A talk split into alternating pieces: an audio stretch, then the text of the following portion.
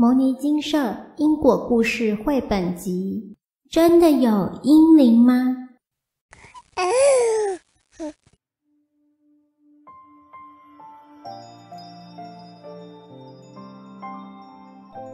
小朋友上课总是在捣蛋，妈妈用尽各种方法却不见改善。有一天，妈妈终于找到原因了。到底是什么原因让小朋友这么不乖呢？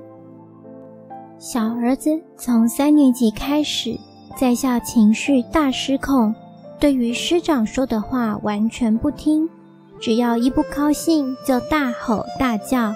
啊，不要烦我，使整班都不能上课。最后，我就辞去工作，跟校陪读。在他情绪上来时，我不要写字，我不要，我不要。我就安抚他，才不至于影响其他同学。到了四年级，导师觉得要让他自己学习控管情绪，我才没有继续陪读。可是还是状况一堆，虽然有看医生、吃药跟心理咨商，可是都没有多大的帮助，让我时常在跑学校。有时一天还跑两次，不然就是常接到老师的电话。喂，妈妈您好，今天小朋友在学校又跟同学争吵，还打了起来。唉，让我听到电话铃声都会感到很害怕，有一阵子还得了忧郁症。一百零二年十一月初。在因缘际会下，得知母尼金舍可以免费帮人解惑，我就上网请示。请示的结果，有两位无缘子女在干扰，要送一百三十遍的《金刚经》《药师经》《地藏经》回向。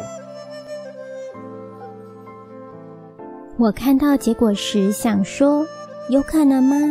我再次请示我的腰酸背痛，医生说这是职业病，因为这病已经让我好多年站也不是，坐也不是，连躺着也难过。请示结果是无缘子女干扰。我跟先生的感情也越来越差，请示的结果还是一样，是无缘子女干扰。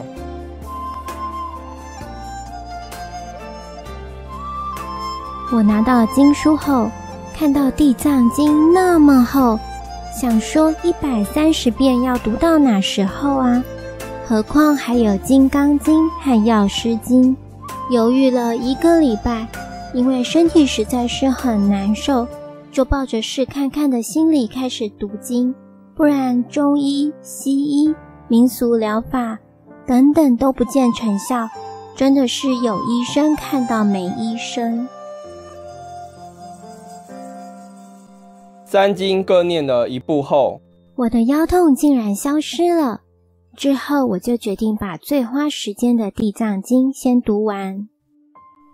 等熟经文后，每天五点起床，先读一部《地藏经》后，再准备早餐。等小孩准备好，载他去学校上课，我就去工作。上班时间是七点到十一点，下班后我就先读一部经才吃饭，之后再继续读。到了下午四点，小孩下课时就有五部的经文数，在他回家后，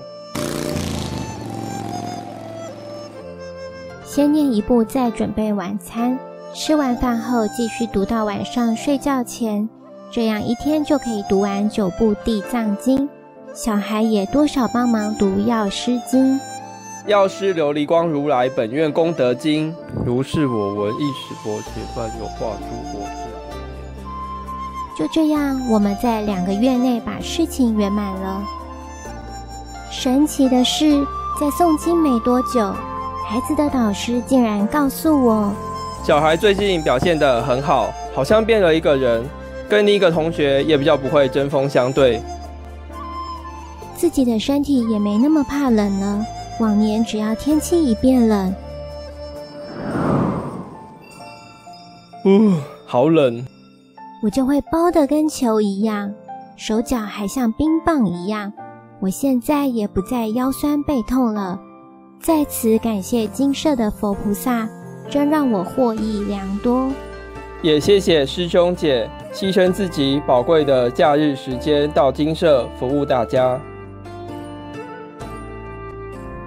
摩尼精舍成立宗旨，经由南海普陀山观世音菩萨大士亲自指点，是一门实际的修行法门，借由实际解决众生累劫累世因果业障问题，治因果病，而将佛法落实到家庭生活中，普渡慈航。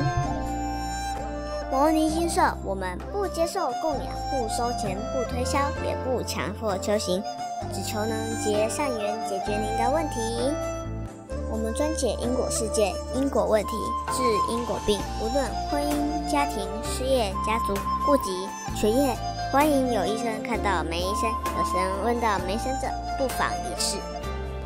牟尼精舍地址：台湾彰化县西洲乡朝阳村陆军路一段两百七十一号，只有星期天早上才开办祭事。欢迎来信电子信箱或搜寻牟尼精舍部落的。